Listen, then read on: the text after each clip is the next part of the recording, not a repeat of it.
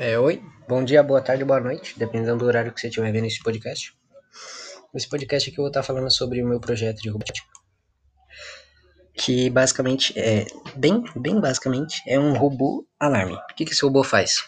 Ele toca um alarme, só que além de tocar o alarme, ele fala a data, o horário e também avisa você sobre o clima. Então, imagina que você programou um alarme para as 8 horas da manhã você acordou com alarme, você vai apertar o robô e ele vai dizer esse, essas informações.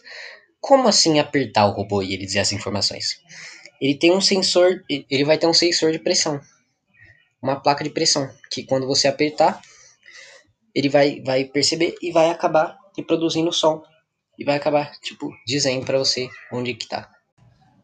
Bem, é o meu projeto de robótica é o protótipo, ele, ele, eu tava pensando em fazer ele com um design bem moderno, né?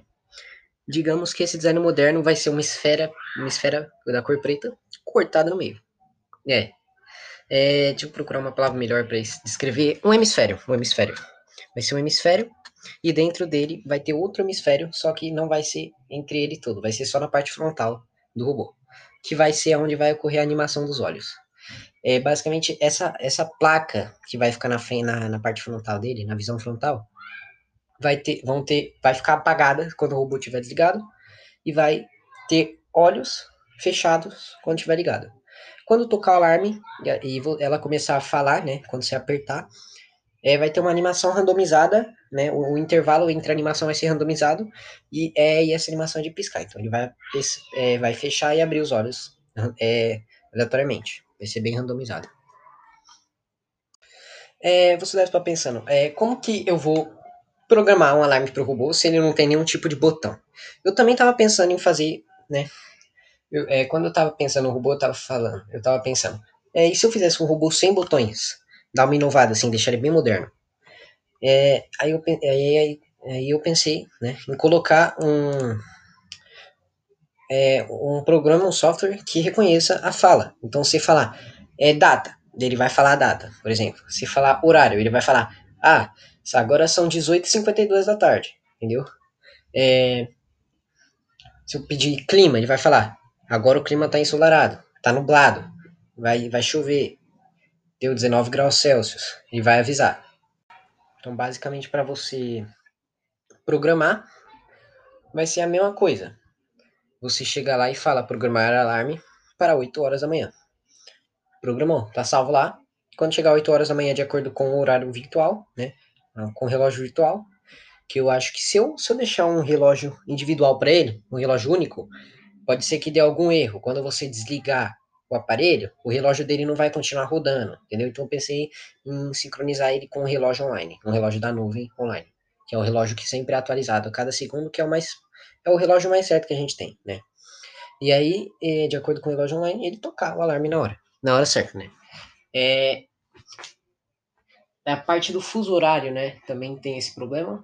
Eu tava pensando em fazer é, fazer um só um, um IA diferente para cada idioma, por exemplo, com com fuso horário diferente, se fosse distribuir para outros países, distribuir para outros países, poderia fazer cada um já com, com, com fuso horário citado diferente, né? Já, já, já certinho já.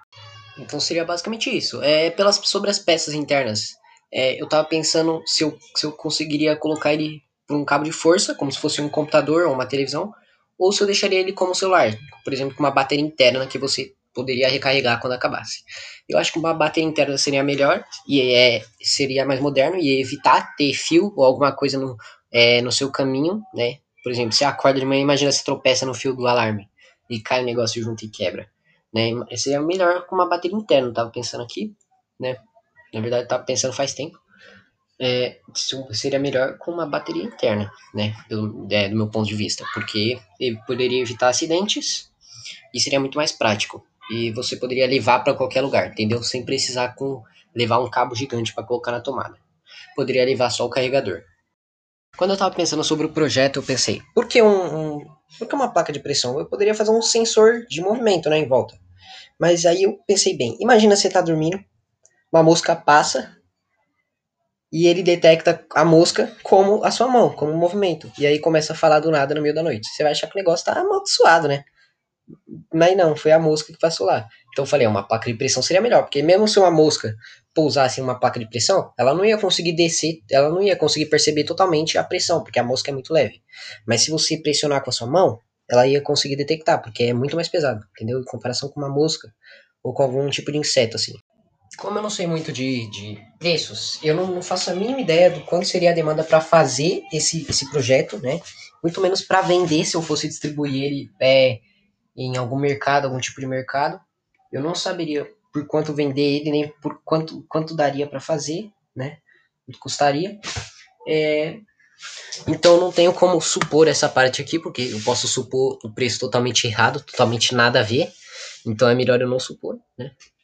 Mas é, eu, eu pensaria assim, eu não deixaria ser muito caro assim, porque eu não acho que necessita de ser muito caro. Poderia ser uma coisa, um custo bem razoável, um custo bom, mas que também teria uma qualidade ótima. E como método de desligar esse, é, esse robô, eu poderia, eu estava pensando em colocar na fala mesmo. Você poderia colocar, falar, tipo, por exemplo, desligar, ele desligar. É, ou você poderia simplesmente apertar alguma coisa lá, apertar um outro tipo de sensor de, de placa de pressão lá e ele desligasse. Eu acho que pela fala seria bem mais prático. Porque imagina se você tá dormindo e esquece ele ligado, você vai ter que esticar sua mão, erguer lá, apertar um negócio. Às vezes você aperta errado e liga ele mais ainda, entendeu? Faz ele falar alguma coisa. Então acho que seria melhor uma fala. Imagina, você tá dormindo, você percebe que o negócio tá uma luzona assim, tá ligado? E aí você fala, desligar né? Aí ele desliga na hora sim e não fica mais nenhuma luz na tela, nenhuma luz né, no seu quarto, te interrompendo seu sono. E o método de, de ligar o aparelho seria da mesma forma. Você, você poderia chegar e falar ligar, ou você poderia colocar, apertar algum botão também. Eu, eu acho que pela fala seria melhor porque aí não teria que colocar mais coisa. Já, por exemplo, software de reconhecimento de fala, se você falar data, é, clima, já, já, já poderia incluir isso daí também, junto.